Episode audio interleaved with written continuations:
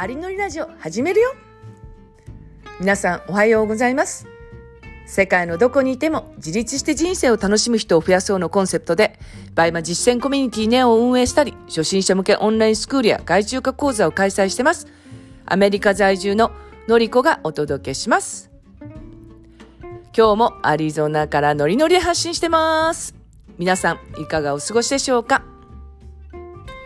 えー、先日の、えー、ポッドキャストでも、えー、モチベーションを高めるにはどうしたらいいかってお話をしたんですね。で、一番やっぱり多いご質問っていうのが、その落ち込んだ時にどうしたらいいかとか、あとまあモチベーションを上げるには、まあどんな風にししたらいいのかっていうご相談って多いんですね。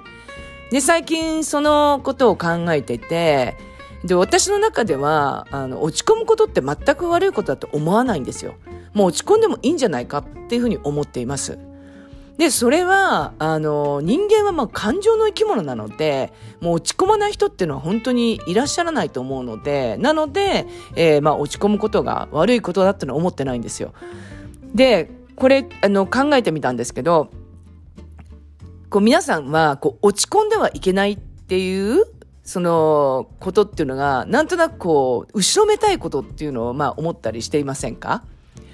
うん、私もそういうふうに思ってたことが結構あって、で、なんか、〇〇してはいけないとか、何々してはいけないっていう考え方って、なんかこう、それダメだよって言われてるような気がするんですよ。で、それダメだよってって言われると、なんとなくこう嬉しい気分じゃな、にならないじゃないですか。だから、こう、落ち込んではいけないとか、もう落ち込む、こう、自分は悪いみたいに、こう考えちゃうと、もうそれでなんかすごくこう、罪悪感に苦しめられちゃって、なんか自分は、こう、ダメな人間なんじゃないかとかっていうのは、私は結構、まあ、思っていたんですね。うん。な、ですが、あの、人は生き物なので、本当にだから落ち込んでも、えー、全く問題ないっていうか、悪いことじゃなくて、うん。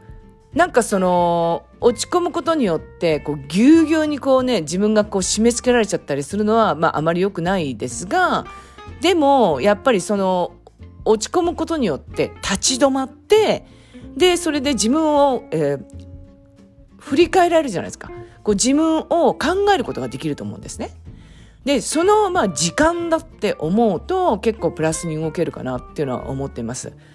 なんかこう、うまくいってる時って、本当に、あの、あまりこう考えないんですよね。うん、こう成果が出せてる時とか、なんか物事がうまく進んでる時っていうのは、その自分のことも考えないですし、そのまま結構突っ走っていけちゃうことがあるじゃないですか。でも、その、やっぱりうまくいってない時に、やっぱ落ち込みますよね。なので、その時こそ、まあ考えるチャンスなんですよね。で、そこでやっぱり考えていくと、それが、その今後に、まあ、生かされるっていうのがあるので、ですので、やっぱり落ち込むことはもう全く悪いことじゃないっていうふうに私は、まあ、考えています。うん。で、えー、この落ち込んだ時に、どうやって上げていくかっていう、まあ、そこも大切ですし、うん、その自分が、まあ、このことをしたら、まあ、あの、結構メンタルが上がっていくっていう、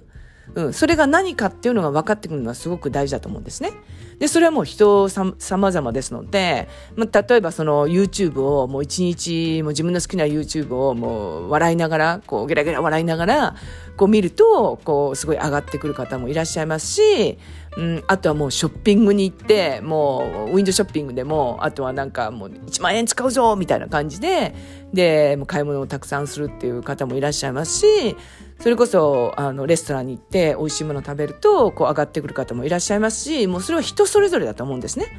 で、それをやっぱりこう、見つけるっていうのは大事だと思います。で、もう一つ、これが一番大事なんですけれど、その、落ち込んだ時に、もう本当にどん底まで深く落ち込んじゃう時ってあると思うんですよ。で、その落ち込む長さが、例えば、まあ、1日ぐらいだったら、回復は1日で回復できると思うんですね。でもそれが1週間、まあ、1ヶ月となったら、その回復する時間までにすごく時間がかかっちゃうんですよね。で、えー、例えばですね、えー、まあ実際のこの例としたら、うん、なんか会社の、まあ、で人間関係でうまくいかなくって、、まあ、最終的にはその上司から一言こう言われてしまったらしいんですよ。で、あの、まあ、こう、うまくいってない状況がこう続いてて、で、最終的にその上司の、まあ、言葉がドーンと引っかかってしまって、で、まあ、まあ、落ち込みが深くなっていってしまって、まあ、その方本当にもう1ヶ月ぐらいかかってらしたんですね。で、やっぱり1ヶ月間、うん、こう、心の中がこう、もやもやしてるとか、なんか辛いとか苦しいって本当にやっぱり、あの、もうなんかどうしたらいいのかってなっちゃうと思うので、なので、その、あの、深くなる前に、やっぱり、どうやってやったらこう上がっていくかっていうのの行動を起こした方がいいです。で、それをどんどん繰り返していくうちに、やっぱり回復時間っていうのがこう短くなっていくんですよ。うん。いや、落ち込んで、で、なんで、あの、落ち込んじゃったんだろうとか、まあ、どうしたらこう、これが解決できるんだろうってちょっと悩んで、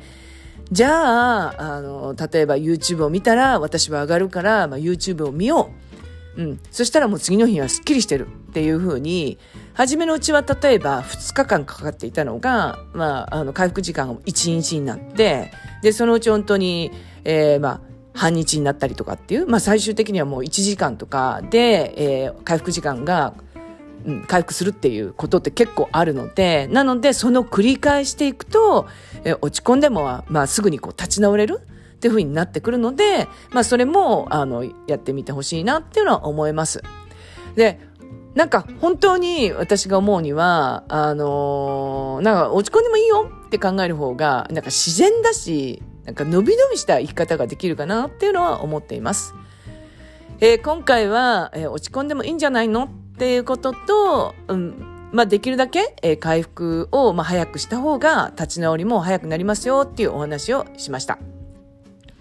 それでは今日も、えー、素敵な一日をお過ごしください。